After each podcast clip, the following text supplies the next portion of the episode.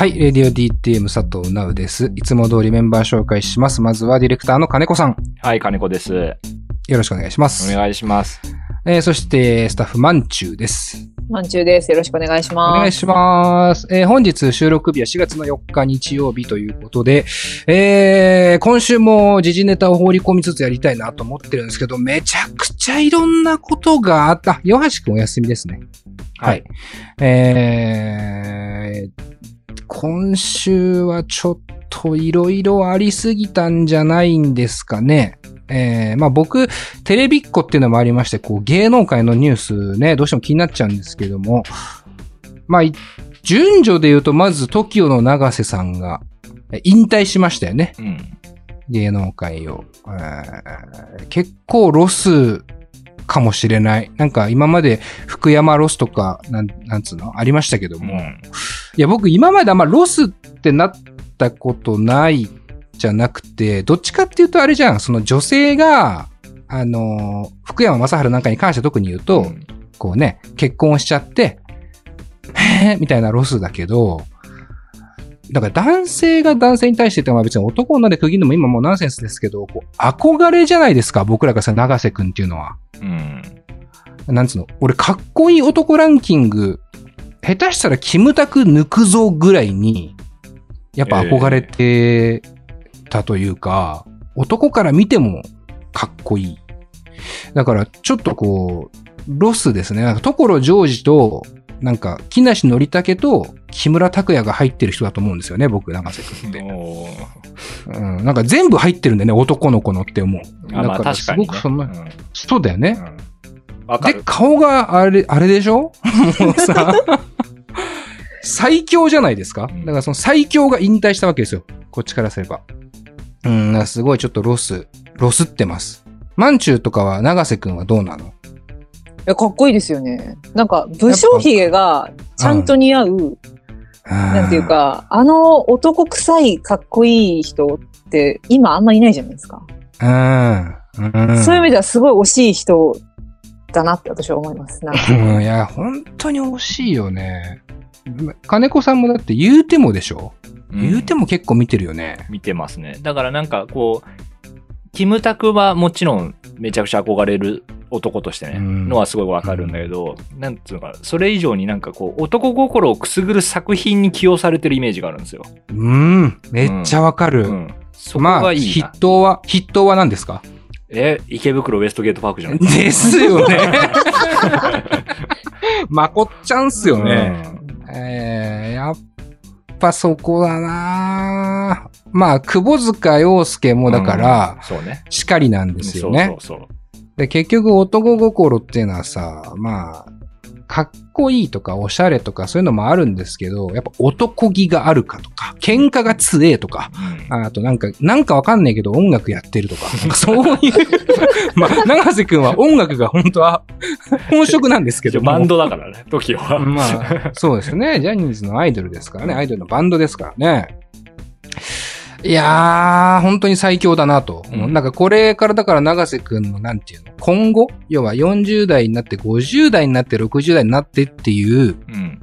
長瀬くんがこうテレビで見れないのは、ちょっと残念だなと、ね、思いつつ、うんまあでもなんかいろんな、それこそさ、そのタレントさんもさ、テレビだけが場所じゃなくなったからもう完全に。そうだね。うん。別にそんなに悲観的じゃないっていうか、うん。うん。うんそれこそ、まあね、バンドとかやってんでしょ？実はとか。ああ、そうか、そうか。ああるあるじゃん。なんか、そういうのもあ今後やるんじゃないとも思うし。楽しみだね。なんか、そういう意味で楽しみだね。確かにね。うんこの後、長瀬智也が、まあ芸能界じゃないにしても何するのかっていうのはうね。ん。まあ密着っていうか、いろんな人が気にかけてね、あの、こそこそ撮る人もいるでしょうし。まあ僕らただそれを情報としてエンタメとして楽しむ側ですけども、うんなんか本当に今後なんどんなことやるのかね。うんなんか車屋とか開きそうだしね、なんかね。うん そういうの、僕全然、あの、急にエピソード、あれ、長瀬エピソード話しますけども、僕、未宿ってあの三茶の横にある地域の蕎麦屋さんで働いてたことがあって、そこね、長瀬くん何回か来てくれてたんですよ。うん。で、店員として接してるんですけど、乗ってる車がもうね、なん、もう大木一本詰めるぐらいのトラックでしたからね。いや、いや、でかすぎるだろ。何を乗せるのこれっていう。いや、すかっこいいなと思う。うんだからその無駄、やっぱ男ってのは無駄に来れますから。うん。うん、所さんもそうですけども。いや、やっぱこの人は、なんていうか、プライベートで見てもこんなにかっけんな。で、お席通すんですけど、やっぱ、パッと見て有名人、まあ、ひいきするわけじゃないんですけど、あ、芸能人の方だなって思うと、奥の方に通すようにしてるんですね。うん。個室がないところだったから。で、あ、奥、一番奥の方行きますかって一応聞くんですよ。うん。そしたら、大丈夫っす。つってもう一番手前の席でガツガツそば食ってるみたいな。かっこよすぎ。みたいな。惚れてまうやろってやつっすね、本当に。誰と来てたかはマジで内緒です。うんそこはね。想像にお任せしますけども、まあそれも胸熱でしたけど。うんいやー、すごかった。まあ、ちょっと残念だなと思う。で、その長瀬くんの引退の後になのかなまあ、衝撃だったのは有吉さんの結婚。うん。まあ、ここ数年で一番衝撃の結婚ニュースじゃないですかね。俺意外と、なんですけど、そ、そうなのそうなんだ。え、それは、どう、どうして？その、どうして意外となの？なんていえ、だっ。てずっと言われてたじゃんって思うし。ああ、夏目さんと付き合ってるみたいなのはね。そうそうそう。ああ、まあまあまあ。いや、だから、やっぱ山里さんと青優さんとは違うじゃんっていうか。ああ、そうか、そ、え、そこがそことみたいな。そうそうしかも急じゃん、あれっていう。突然の結婚？っていうね。んうん。それとはなんか違うから、いや、よかったじゃんとしか思わないっていうか。まんちゅうはどうですか？有吉さんは。いや、私はしない人だと思ってたから、うーん。だからもうそのニュースを見た時に声が出ました。えって なったぐらいでしたね。えーで、すぐ夫に LINE で結婚って送って。結婚って送ったの？それ読めるかな？あ、有吉結婚とだけ送ってう、んう。ん。やっぱ衝撃でしたけどね。なんか否定してたじゃないですか、だって。割とね、まあ、否定というか、まあ、そのね、そんなにこうの、前のめりな感じはなかったですよね。なんか、だから、えー結局したんだと思って、うーん。びっくりした感じです。まあ、なんか、あれですね、手、手書きのメッセージもすごく良かったですね。うん。なんか今後こんなことはないでしょうから、みたいななんかこう書き方とかもね、すごいこういろんなことを想像させてしまうような。なんか、いい有吉さんの声でナレーションが聞こえてくるような文面でしたよね。なんかすいませんねってこう、こうちょっと恐縮しながら書いてる感じがまた有吉さんらしくて、すごくいいな。でそれこそ、長瀬くんもそうですけど、こう有吉さんも今後結婚をして、まあ仮に子供とかができたとして家庭を築いてきたときに、その家庭を築いた後の有吉さんの話っていうのはまためっちゃ楽しみだなとかね、思いますよね。多分、今後のメディアからはそうツッコミを受けますからね。どうなんですか新婚生活みたいな。うんね、その辺がどう面白く転がしてくれるのかっていうのがね、すごい楽しみだし、えーまあ今日収録日ちょっと日曜日なんでサンデーナイトドリーマーってね、ラジオがあるから、それもそれでちょっとこう、今楽しみな状況で収録をしてるって感じですけども。えーそしてまあちょっとね、あの、プラスでいくと悲しいニュースではありますけども、えー田中邦衛さん、俳優のね、亡くなっちゃいましたね。うんうーん。これなんか金子さんどうですか？いやー、もう、今日出したトピックの中ではズバ抜けて一番ショックです。うーん。そりゃそうっすよね。うん。なってますから、いや、本当に。田中さんの作品は結構触れてきてますか？金子さんなんかは。いや、まあもちろんこう、なんつうの、一緒共に歩んできたみたいな人たちがいるのええと比べちゃうとどうしてもね、あれですけど。まあ、そうね。言うても結構な上の年ですからね。まあでも、それこそ有名作品たくさん出てらっしゃるんで、うん、うんこう、意識せずとも触れてるよねっていう方かな。そうね。うんいやー、仁義なき戦いなんだようんな。そうね。俺らはね。ううんんまんちゅうはどうなの？私はあんまりその作品自体にはそんなに触れてはないんですけど、でもやっぱりずっといらっしゃる方っていううん感じだったんで、うんなんかびびっくりしましたね。ショックでした。ショックだようね。んまあ、仁義なき戦いのイメージ、僕は仁義なきが好きだからありますけども、まあ、いわゆるその、なんて言うんですか、えー世間でいうところの一番有名なところは、やっぱ、北ですよね。えー北の国からなんでしょうね。うん。ただ僕ね、見てないんです、ほとんど。あでもね、そういう人多分多い気がするよね。うん。俺らの世代だと。う。うんん。男は辛いようにも出てるよね、田中邦衛さんね。あなんか、そっちはなんか見た記憶あるんですけど、北の国からって俺、そう、意外と通ってないなと思っていて、あの、まあもちろん見たことないってほどではないんですけど、純と蛍のお父さんの役でしょ？うん。うんだ結構さ、田中邦衛さんってこうなんつうの？なんかこう、お、お父さんみたいなイメージあるじゃないですか。そうね。うんなんか、息子がまだ食べてる途中でしょうか？みたいな。うんあの、なんかこう、名言なのかも俺よくわかってないですけど、その、名言名言。ど、どこが名言なんだってそこだけ聞くとね。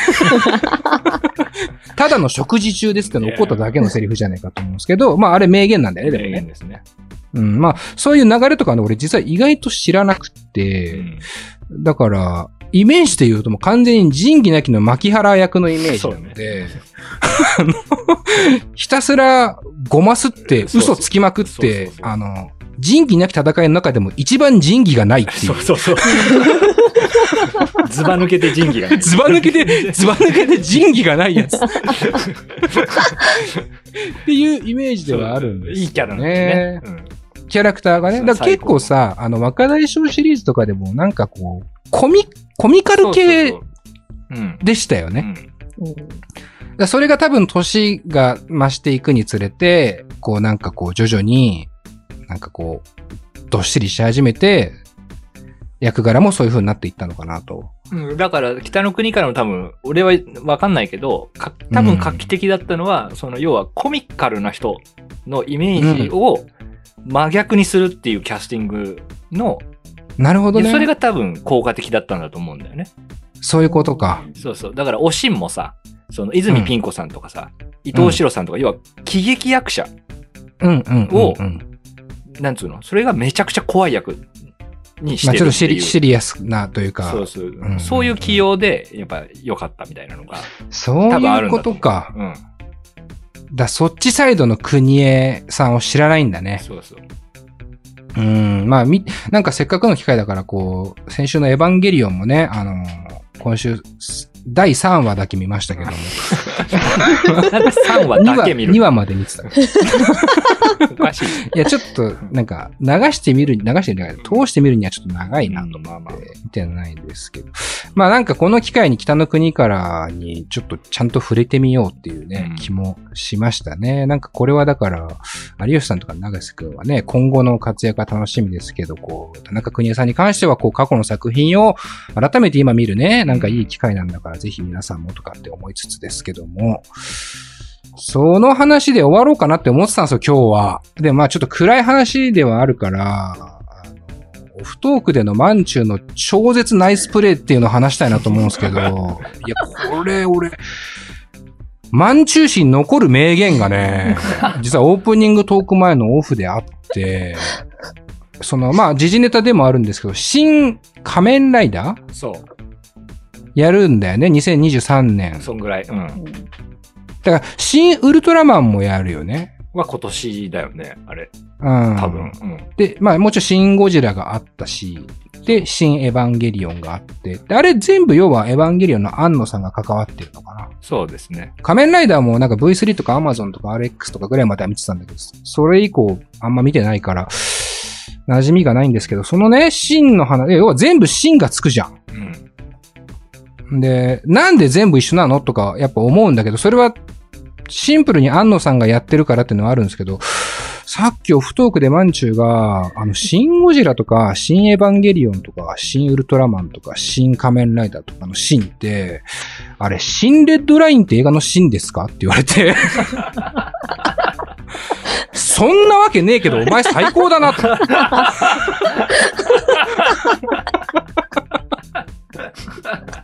俺、爆上がりしました。まんじゅうの好感度が。何の気持ちでその発言したの？マジで。オンで言えよと思って。すごいよね。すごい。よかったね。いや、そんなすごいことじゃないと思うんですけどね。だってそんなわけねえじゃん。思った人いないかないねえよ。まず、新レッドラインを見てねえよ、ほとんどの人が。あの名作を。もう名作どこじゃないですよね。もう激烈なもう本当に大大大名作の戦争映画。マンチューが見てることがまず俺はもう本当に最高だなと思いました。なんで見てんのよ。新レッドラインって。え、なんか、好きな俳優さんが出てて。日本平え役で。あ、そっちか。ジム・カビーゼルじゃなくてね。ここで好きな俳優がジム・カビーゼルでも爆上がりするんだ そこなの？っていう。だ、誰が出てたの、前原和樹さんっていう、うん。もう今芸能界引退されてるうん俳優さんなんですけど、えその方が日本平役で出てる。えでそれもそれで爆上がりだわ。前原和樹が日本平役で出てるっていうところを知ってる人はなかなかいないですよね。新レッドライン好きな人でもね。三石健ならまだわかりますよ。前原和樹に行く感じだからもう俺、まんちゅうちょっと見る目変わるわ。そんなに？でも、でも、でも、新レッドラインの新だって思ってみると面白いよね、全部。面白すぎるね。てか、お面白いのかな？複雑っていううんなんだかよ、むずい。その、どういうこと？あれ、英語だしって思うけど。新レッドラインのシーンは別に新しいって意味でつけてないからね。いやいや、そうそう、それは分かってますよ。あ、そうなのね。そそれは分かってんのね。それはなんか、その前原和樹が出るっていうことを知って、じゃあ、シンって何なんだろうってちゃんと調べて、あ、そっかそっかそっか。そうそうそう、ちゃんと。THIN のティンの方だよっていうのは、もう分かってるわけ、分かってるえ、違う、S、SIN の方ですよ。の。違うよ。新レッドラインのシーンは、THIN のティンだよ。あれ？じゃあ、じゃあ私間違ってるわ。逆に、マジでただの五感じゃん。新レッドラインのシーンだと思ってたって。なんで思うんだよ。そんなわけねえだろ、マジで。ただ、ただ本当に、これだけはしてほしいけど、もう新レッドラインを見てる人たちは全員友達です。プライベートライアンも大好きだし、恋に落ちたシェイクスピアも大好きですけど、あの年のアカデミー賞は全部新レッドラインに上げてほしいぐらいの名作。ぜひとも、皆さん見てください。北の国からと合わせて、新レッドラインの。いやー、ちょっとこれ以上話すとまたオープニング長くなっちゃうんであれですけども。ちょっとまた映画特集でもやるときに、新レッドラインに関して、そしてテレンス・マリックという監督に関しては、どんどんどんどん話していければなと思っておりますね。はい。えーで、今日なんですけど、えー、ゲストは来ない。うんね。我々だけでやる企画ということで、久々にあの企画をやりたいと思っておりますので、お楽しみに。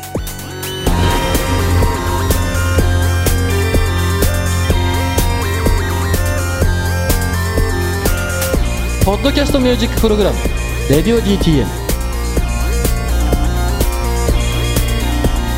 この番組はスタッフ大募集中の「レディオ DTM」の制作でお送りします。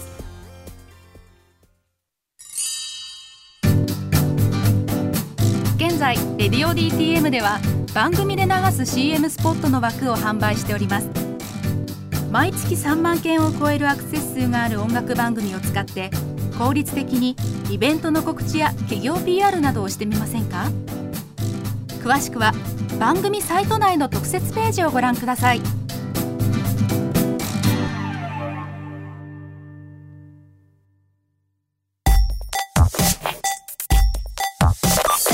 音楽と喋ろう。レディオ DTM さあ、今日やる企画ですが、久しぶりにこの企画行きたいと思います。帰ってきた新曲持ってこいイエスいや、ついにやりますよ。えー説明を改めてしますね。えーリニューアル前にはね、よく、えー開催していた大好評企画。以前はですね、えーまあ、許諾を得て、楽曲の使用許諾を得て、番組内で楽曲を流していたので、まあ、基本すべてを合意のもと、エントリーしていただいていたという感じですね。えーただ今はね、Spotify に組み込むプレイリストメディアとなってますから、Radio DTM は。えーそこで、えー Spotify ですでに聴ける曲という縛りを持って、新曲持ってこいもリニューアルうんすることにしました。うん。でですね、えー、まあ、新しくなったことといえば、まあもちろん、すでに Spotify に登録されて聴くことができる曲であるということ。えーなので、エントリーの際にも番組ホームページには Spotify の楽曲 URL を貼り付けてエントリーすると。うん。で、えー、こっからがさらに本題。まあ今の話を聞いて、あれ？募集してなかったじゃんっていうね、うんこう、熱心なリスナーの方は思うかもしれませんが、まだ募集はしてないんですよ。えーエントリーはですね、今回新たに、次戦。もちろん今まで通り次戦。自分の楽曲を推薦する次戦。それ、それと、多選。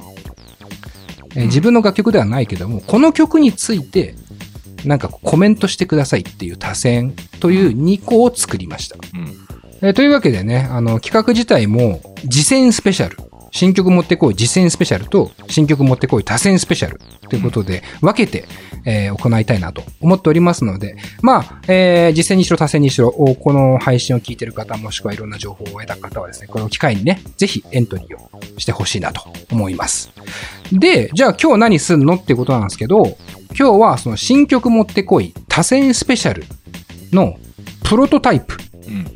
を行います。プロトタイプばっかしてますからね。プロトタイプ好きなんだよね。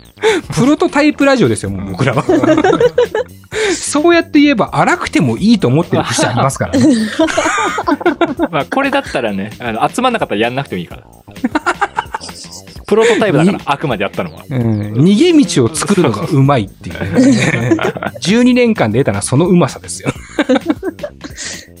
とはいえ、まあ企画自体はもうこれまで、えー、レディオ DT の歴史で言うともう何、何回もうん何回もやってますね。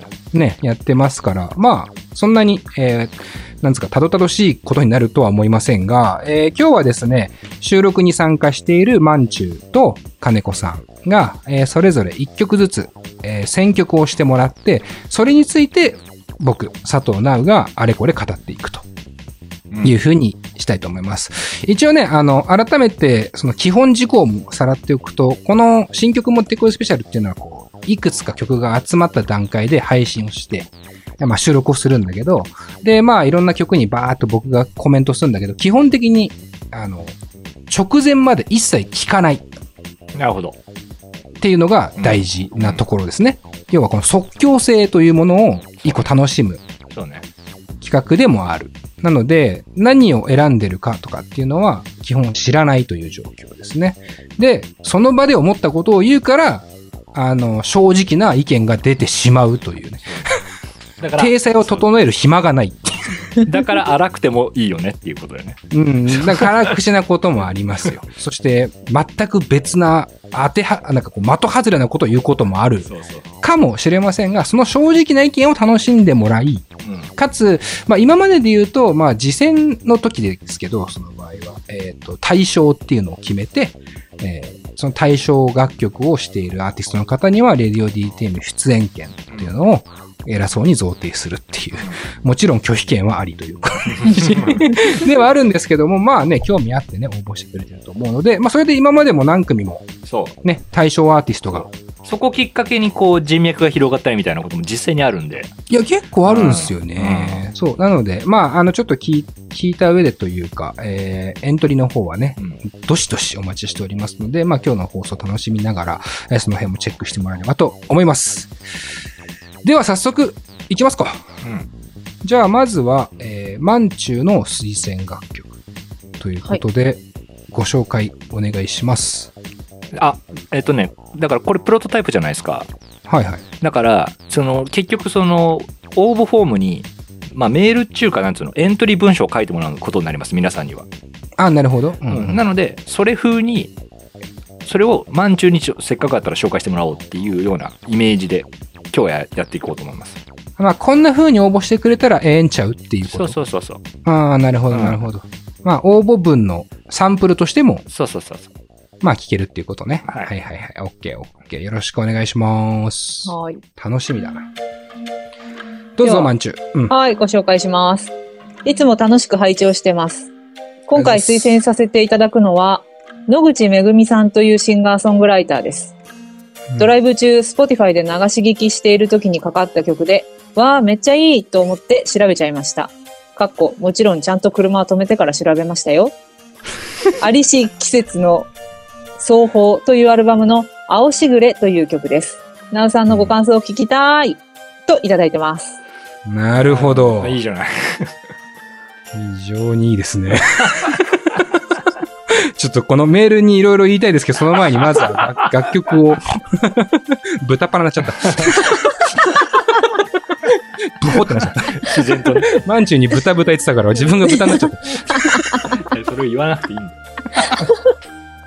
えー、楽曲を聴いて、えー感想とともにいきたいなと思います。それでは、野口めぐみさんで、青しぐれ。